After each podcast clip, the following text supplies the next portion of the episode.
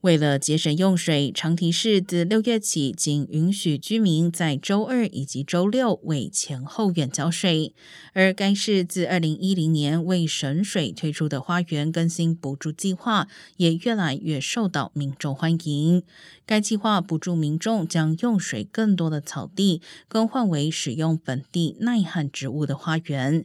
前院空间每平方英尺补助三元，后院两元。政府官员表示，是自计划推出以来，已经补助改造三百二十万平方英尺草地，而每平方英尺可省水三十六加仑。有兴趣申请补助的长堤市居民，可上网站 lblawntogarden.com。